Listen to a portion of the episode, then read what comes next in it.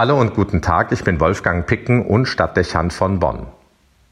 Es gibt manche Tage, die beginnen nicht gut. Schlecht geschlafen, schwierig aufgestanden. Der Rücken tut weh, Kopfschmerzen, die Spannkraft fehlt. Noch bevor man das Bad betritt, denkt man sich, besser nicht in den Spiegel sehen und die brutale Bestätigung dafür erhalten, dass es besser gewesen wäre, der Begegnung mit sich selbst aus dem Weg zu gehen. Oh mein Gott, wie sehe ich denn aus?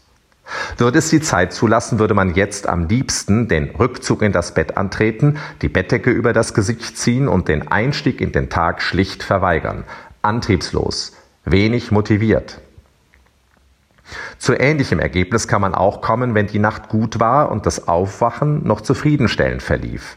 Man regelt sich, denkt an nichts Böses, alles ist in Ordnung. Man fühlt sich frisch und dann ereilt einen ungnädig der Gedanke an etwas, was an diesem Tag vor einem liegt.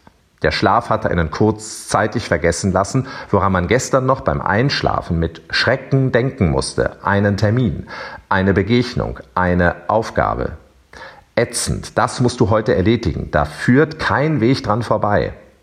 Auch dann folgt der Reflex, verkeil dich besser im Bett, setz die Füße nicht raus. Heute könnte man doch mal krank sein, diesen Tag aussparen und morgen weitermachen. Ausnahmsweise, nur heute.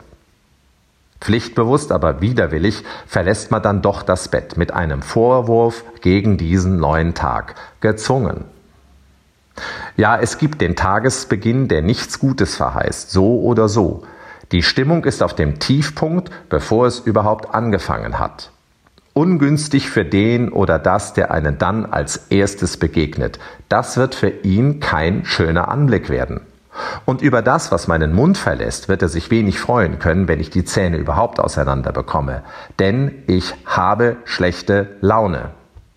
Die beste Voraussetzung also, dass das ein richtig schöner Tag wird. Für mich und für alle, die mir begegnen. Geht in Deckung, ich komme. Eigentlich bin ich kein launiger Typ.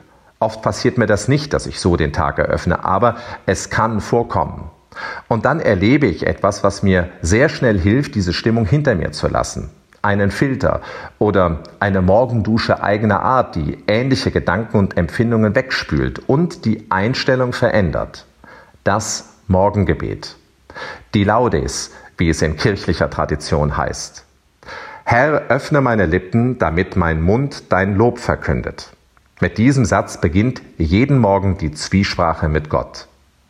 Wenn ich gut gelaunt bin, singe ich es. Wenn es anders ist, spreche ich die Eröffnung und die Psalmen und Texte, die für den Tag vorgesehen sind, erst verhalten, dann aber zunehmend aufmerksamer und wach. Die geistliche Sammlung bringt mich auf die Spur.